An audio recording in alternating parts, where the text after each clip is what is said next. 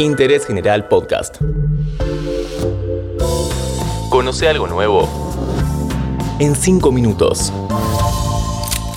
Calibre 22. Bienvenidos a este podcast de interés general sobre crímenes y misterios sin resolver. En la década de los 90, un ladrón y asesino se hizo famoso por su estatus social. ¿Acaso los niños ricos no roban? ¿Qué pasa cuando un criminal quiere copiar a otro? Hoy te contamos la historia del concheto.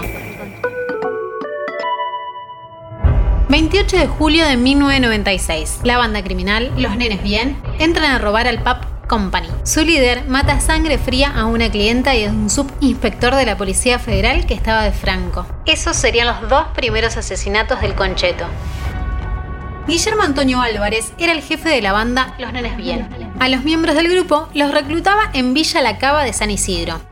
Pero él vivía en Acasuso, una zona mucho más elegante, con vecinos de alto poder adquisitivo.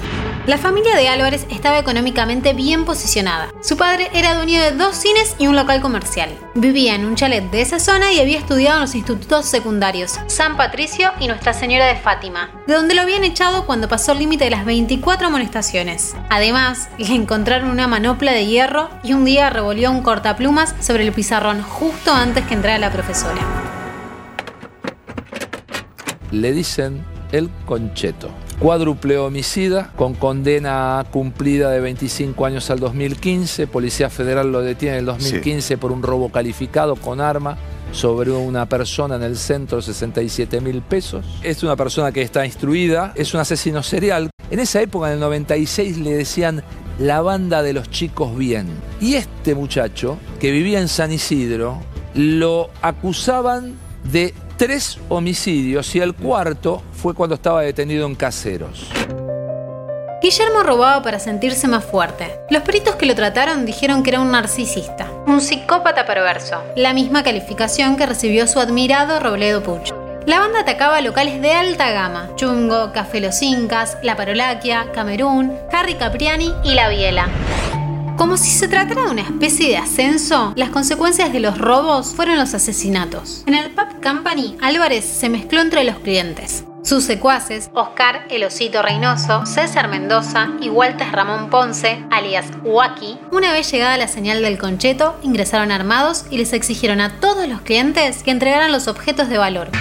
El subinspector de la Federal, Fernando Aguirre, al verlos, dio la voz de alto y comenzó el tiroteo. Álvarez aprovechó que el policía cayó al piso y lo remató. Un estudiante que festejaba su cumpleaños, Andrea Carballido, fue la segunda víctima. Después de esto, el siguiente asesinato de la banda fue Fernando Loitegui, hijo del ex ministro de Obras Públicas de la Nación durante el gobierno de facto de la NUCE. El concheto le robó su Mercedes-Benz y aunque el hombre no se resistió, lo liquidó de dos balazos delante de su hija. Lo detuvieron un mes después en la casa donde vivía con su familia. En su cuarto, los policías hallaron recortes del Diario de la Nación de 1972, donde aparecían los crímenes de Carlos Eduardo Robeledo Puch, el llamado Ángel Negro, que vivía muy cerca del barrio donde se crió Álvarez. Robo porque me gusta, no por necesidad. El delito me atrae, me seduce, es como enamorarse, o tener a la mujer más linda, dijo mientras se lo llevaban. Según una fuente penitenciaria, Álvarez pensaba en superar el récord de Robledo y hasta pidió una visita con él, pero Puch nunca le respondió. Cumplió 25 años de prisión. En esa época hubo un juzgado que lo declaró libre en el 2015, a principios de 2015, y este Guillermo A. Álvarez, alias El Concheto, recupera la libertad y en el 2015 cae detenido. A pesar de estar detenido, el cuarto asesinato del Concheto ocurrió en un pabellón de la vieja cárcel de Caseros, donde mató a facazos a otro recluso.